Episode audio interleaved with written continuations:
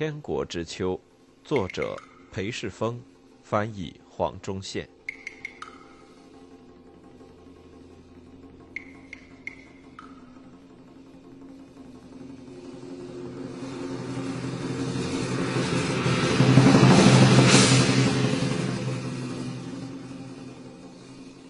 四，试探。一八六零年春天。太平军如海啸般往上海扑来。上海附近一名中国观察家写道：“火光烛天，哭声震地。”叛军脱下官军打扮，从天津往东进发，未遇到溃败的官军抵抗。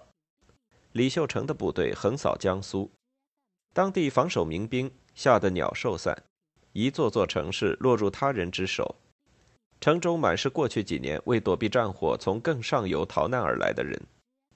他们将官军赶到了丹阳，并于五月十九日拿下丹阳后，迅即顺长江而下，一星期后拿下常州，三星期后拿下无锡。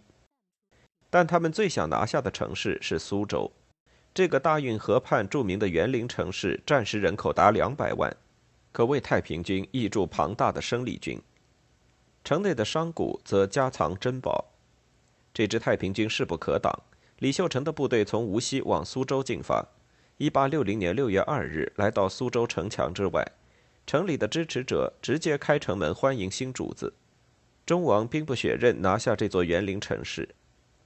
这支太平军所经之处，居民面临的是跟数百万已卷入这场战争的人民一样的选择：如果特别不怕死，可以和邻居一起加入民兵，迎击太平军，保护自己的村镇。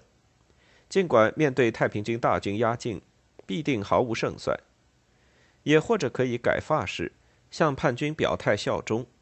清朝要所有男子剃发留辫，太平天国叛军则披头散发，不剃发，不垂辫，且往往编以有色丝带，以示反清之意。许多农民两边都不想得罪，于是太平军入主时留起长发，但把长辫盘起来藏在长发中。一旦官军赶走叛军，仍可放下长辫，剃掉顶上的头发，以免遭官军视为长毛而被处死。但有一定身份地位者有不同的路可选。清朝的存亡攸关他们能否保住财富和地位，叛军的得胜令他们担心会失去一切所有，他们是最可能自杀的人。苏州等城陷落后，就有大批这类人自杀。如果在其他地方有地，他们可以设法举家迁走以保性命，但随着叛军势力扩及江苏全境，且南下进入浙江，可避难的地方已所剩无几。有办法的人逃到了上海的公共租界，受为数不多的洋人保护。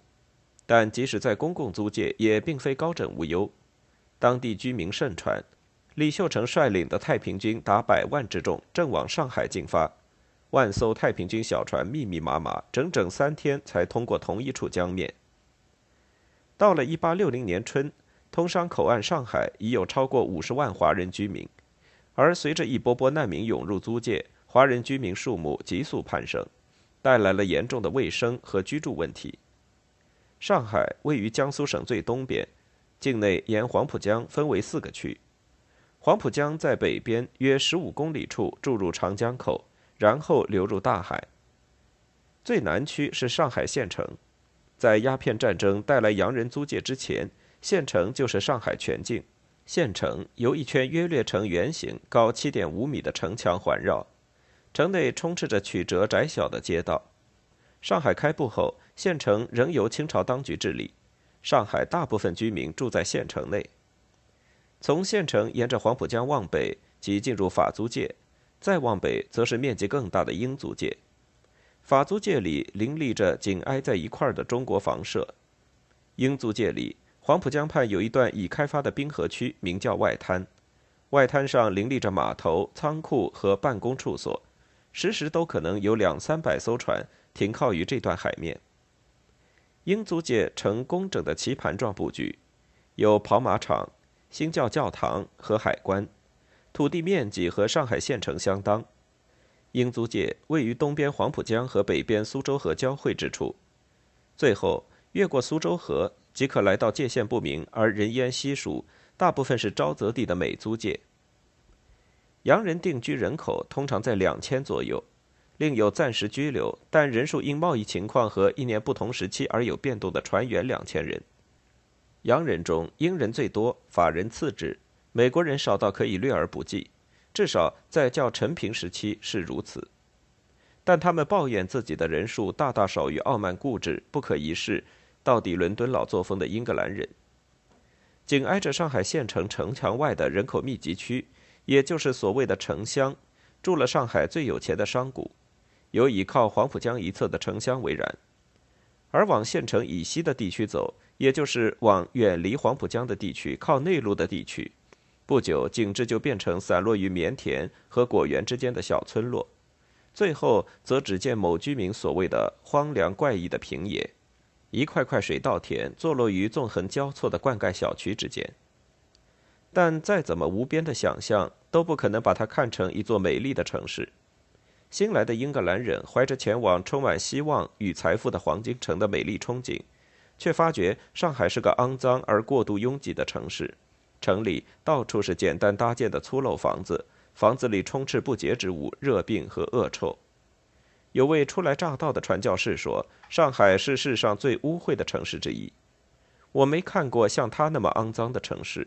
他首屈一指。还有一位传教士要那些想到周边乡间走走的人小心，别被粪船、粪槽、粪桶和抬粪人的臭气熏死。因为当地人用粪肥替稻田施肥，但令洋人居民不敢恭维的上海，却是中国境内最利于从事远洋贸易的口岸。它兼具往来大洋及长江的便利，是国内外商品的绝佳集散地。中国内陆所产的茶叶和生丝经长江载运到这里出口，海外的棉织品和鸦片运到上海，再转运到中国各地。海外棉织品和鸦片大部分是由英国船运到上海的，其中鸦片是经印度运来。茶叶和生丝的买卖利润奇高，因而已有人特别建造了世上最快的商船，以主宰对华贸易。但这时，由于太平军顺长江而下，大举扑来，上海的英国当局明令禁止与叛军买卖，洋人开始担心他们获利奇高的贸易就要画下句点。在一八六零年的上海。地位最高的英国官员是额尔金勋爵的弟弟布鲁斯。1859年兵败大沽之后，他即退避上海。他未能完成换约任命，因而严格来讲不能称作大使，但仍是英国驻华全权代表。而且这时他是掌理英国在华商务的最高主管。英国兵败大沽，令他深感难堪，而这场失败有一部分得归咎于他的固执。不肯走北京提议的另一条路线赴京换约，因此布鲁斯决意小心使用其在上海的权利，两边都不得罪。对于还在进行的中国内战，他决心保持绝对的中立，不与这场战争有任何瓜葛。为此，他明令禁止与叛军买卖，因为深信这样的买卖等于表示英国支持叛军一方。同时，他也极力避免援助朝廷一方。这么做比较好找理由，毕竟他的舰队就是败于清廷之手。但英国人在上海有利益和投资，而当地中国官员很懂得利用这层关系，把英国人拉到清廷这一边。上海的最高阶清朝官员是上海道台吴旭，吴旭年约五十岁，身材肥胖。他对于官军压不住太平叛军十分绝望，于是开始游说布鲁斯。希望英国帮忙守卫上海，抵御太平军进犯。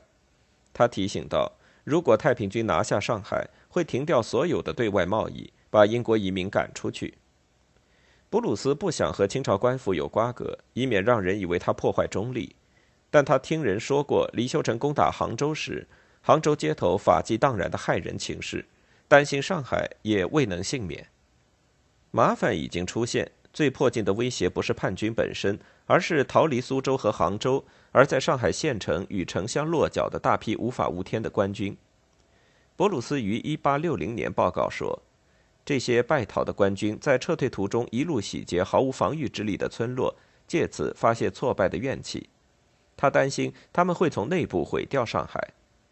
盗贼，不管是官军、叛军支持者或平日所见的坏蛋，会发出太平军来犯的假警报。然后在乱成一团的时候打劫有钱人，如此的情势一再发生，博鲁斯写道：“落败的官军、得胜的叛乱分子、县城本身的游民，都干起劫掠富人和正派居民的事。”鉴于他辖下的租界很有可能陷入混乱，博鲁斯断定保护上海不仅保护租界，也保护与租界相连的上海县城是英国所应为。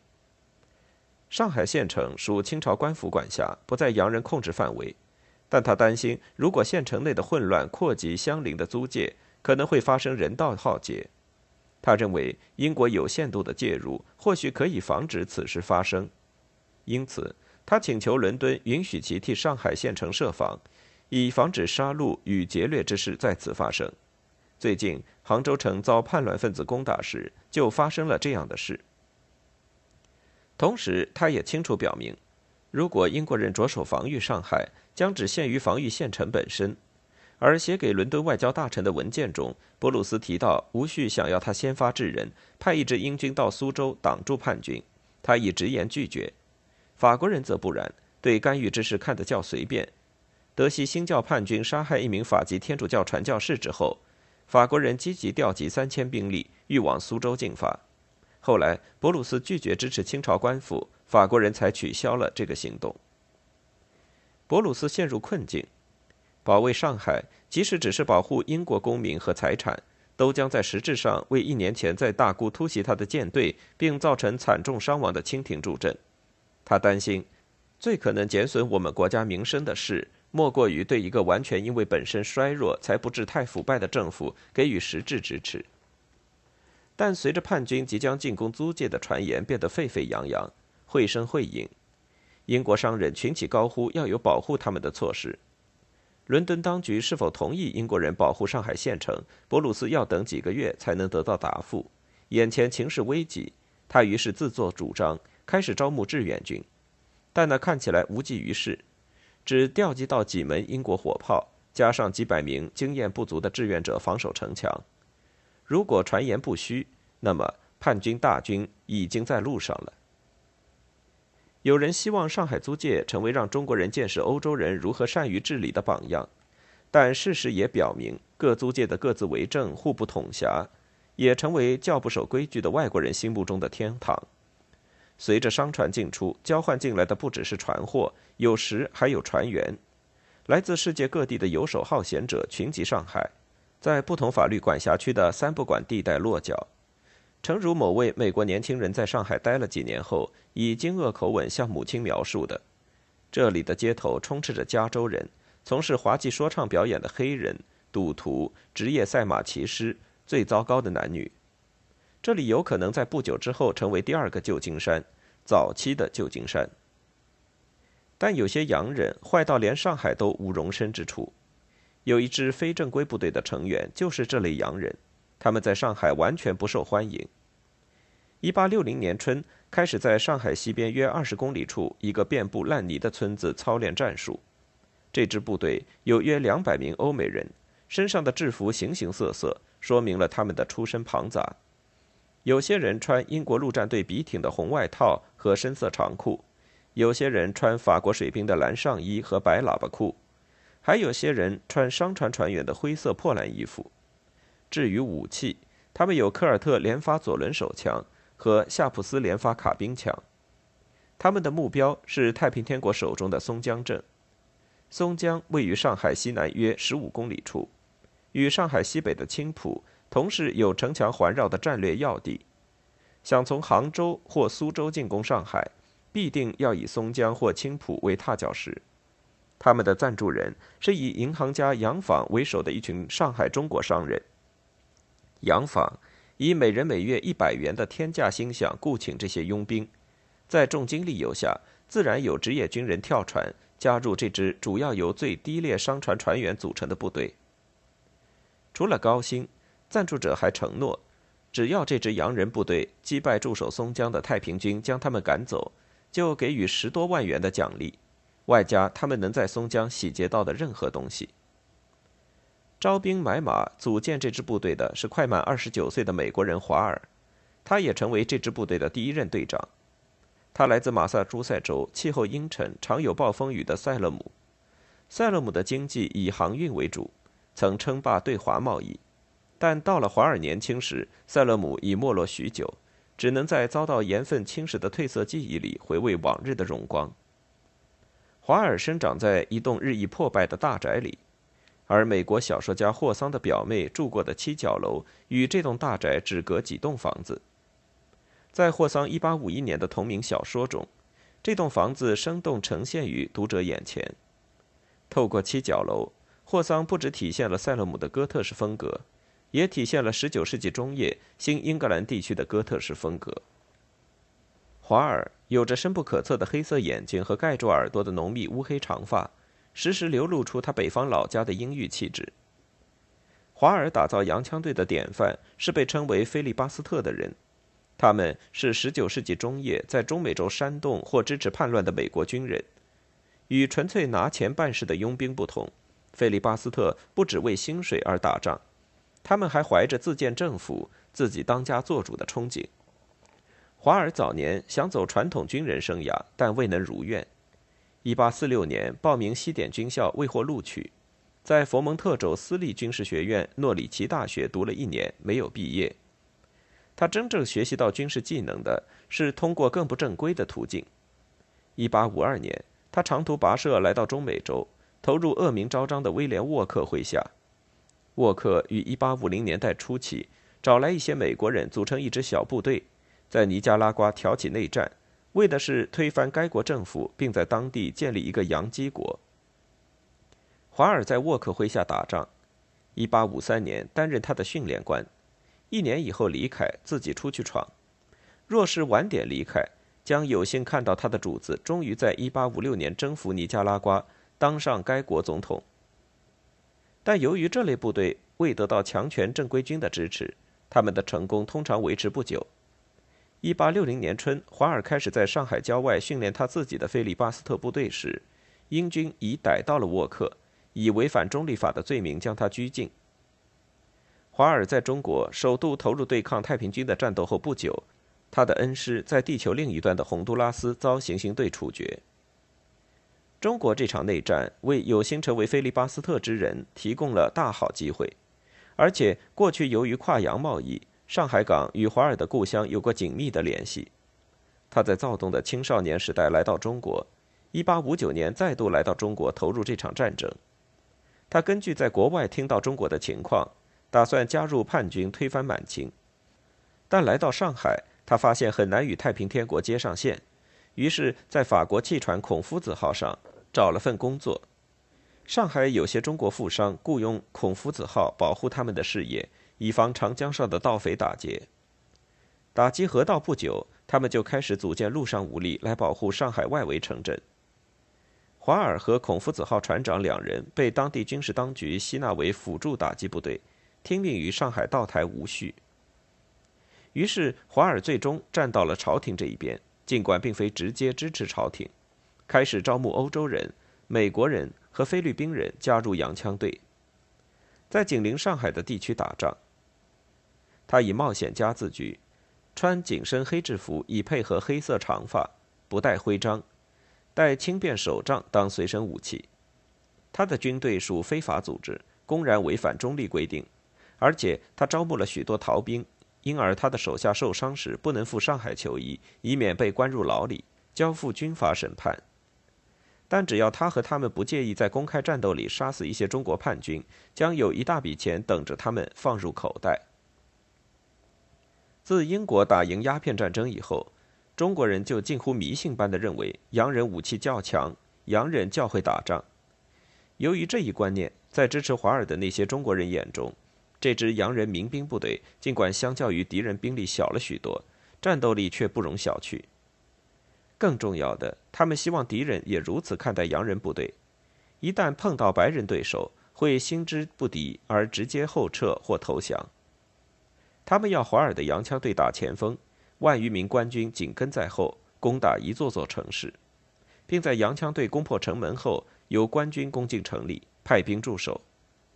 这种打法过去就出现过，早在1853年，就有一位美国军人报告说，他在广州附近见过一名要麾下军官扮成白人以糊弄叛军的中国指挥官。那名指挥官当过英格兰人的仆从，还跟主人去过英格兰，在那里学到一点英语和英国人的穿着。指挥官告诉这位美国军人：“叛军以为我是英吉利人，魅力坚韧，都一样。在那面墙上，我第一人。”华尔的洋枪队亦然，不管他们是老练的职业军人，还是跌跌撞撞的酒鬼，最重要的是他们有白皮肤、洋人的衣服以及连发武器。